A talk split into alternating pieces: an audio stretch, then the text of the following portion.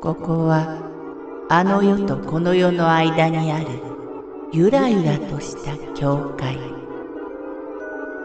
闇に見入られさまよう者のみがたどり着く大曲が時の世界へようこそ。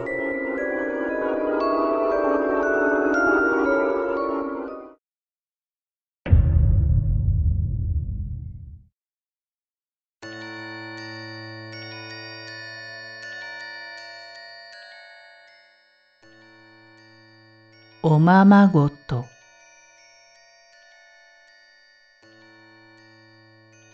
子供の頃、ガキ大将のもとに近所の同い年の子たちが集まり、時にはその中の誰かと仲良しになった子も混ざって一緒に遊んでいた。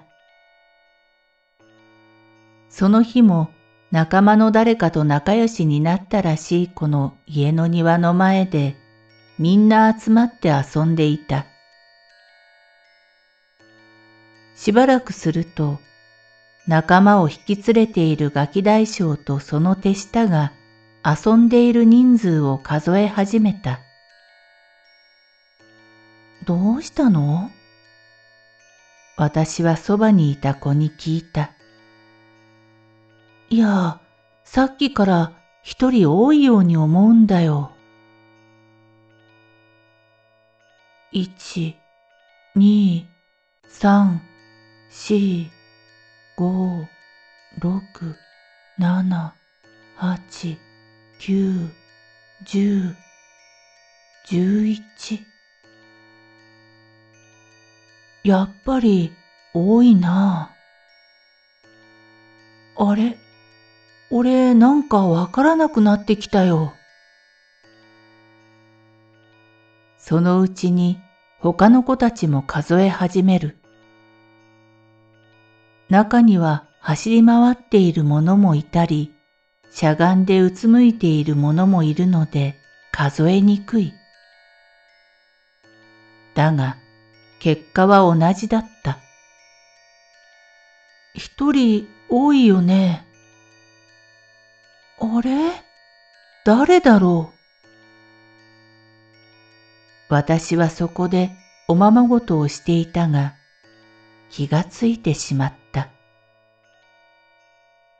新しく仲良くなったこと、私の家の隣同士の子二人と自分を入れて、四人は見知った顔。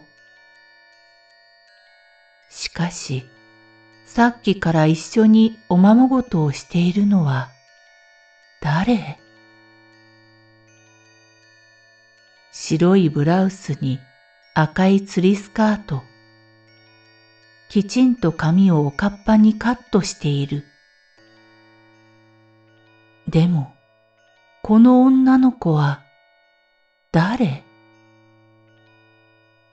少なくとも私は知らない。その子はうつむいているせいか、誰も気づいていない様子。その子はうつむいたまま、ぎーっとものすごい視線を向けてくる。この子だよ。そう言いたいのに、その子の凄みに気をされて何も言えなくなり、私もうつむいていた。さっきから熱心に数えていた他の子たちも一人一人確認しても一人多いのが誰かは分かっていない。そのうちみんな気味が悪くなってきて、ついに一人が叫んだ。お化けだそれを合図にみんなわーっと叫んで家に向かって駆け出した。私も隣の家の子に手を引っ張られて一緒に走って帰った。いつの間にか通りには夕闇が訪れていた。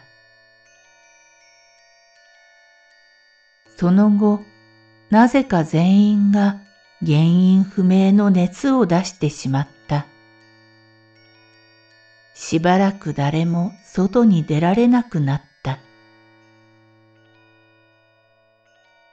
何日か経って元気になったので、また集まり出して一緒に遊び始めたのだが、もう二度とその女の子を見かけなかった。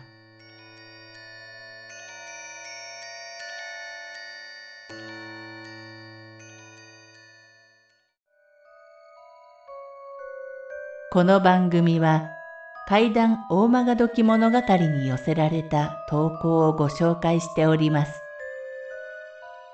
大曲どき物語無料メールマガジンは月3回発行。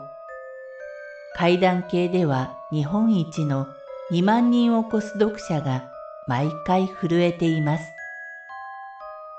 ぜひご登録ください。